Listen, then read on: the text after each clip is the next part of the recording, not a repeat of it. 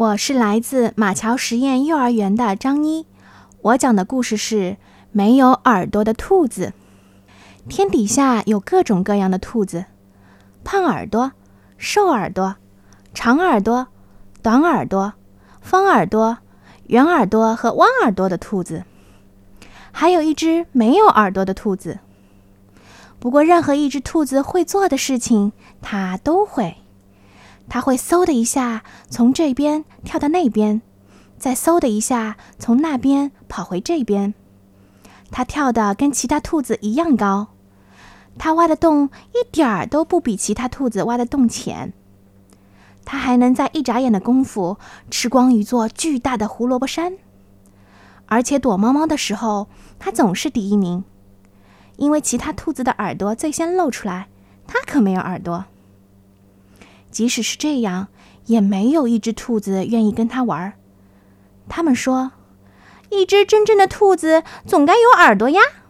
就连狐狸都没兴趣追它，狐狸只喜欢追有耳朵的兔子。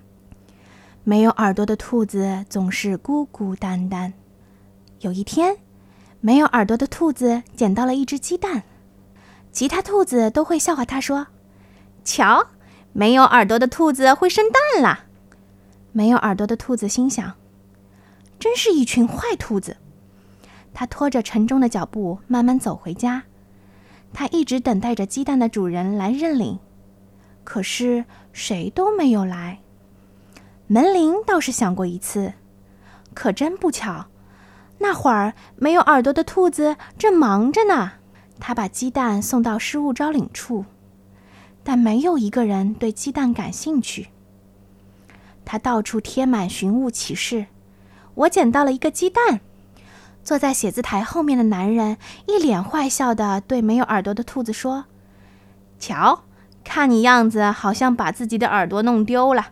如果有谁捡到，我们会立刻通知你。”没有耳朵的兔子心想：“真是个坏家伙。”他只好带着鸡蛋回家了。没有耳朵的兔子在网上查了查，他发现那些从蛋里孵化出来的动物，耳朵都非常小，看起来就跟没有耳朵似的。他想：太好啦，这些从蛋里孵化出来的动物肯定不会笑话我。从那天开始，他就和鸡蛋再也不分开了。他给鸡蛋读自己最喜欢的书。晚上，他和鸡蛋一起看吓人的电影，然后和鸡蛋一起睡觉。他还教鸡蛋游泳，带鸡蛋看最时尚的艺术。没有耳朵的兔子非常非常疼爱鸡蛋，他担心鸡蛋会着凉，就给鸡蛋织了一顶小帽子。他为了让鸡蛋呼吸到新鲜空气，就带着鸡蛋去爬山。鸡蛋宝宝一天天长大。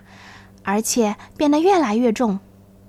有一天，没有耳朵的兔子一不小心把蛋摔了出去，他心里着急的喊着：“哎呦！”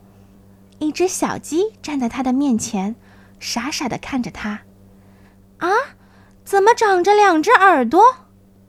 没有耳朵的兔子失望极了。小鸡轻轻的叫着：“叽叽，叽叽。”小鸡轻轻地抱了抱没有耳朵的兔子，没有耳朵的兔子和有两只耳朵的小鸡成了好朋友。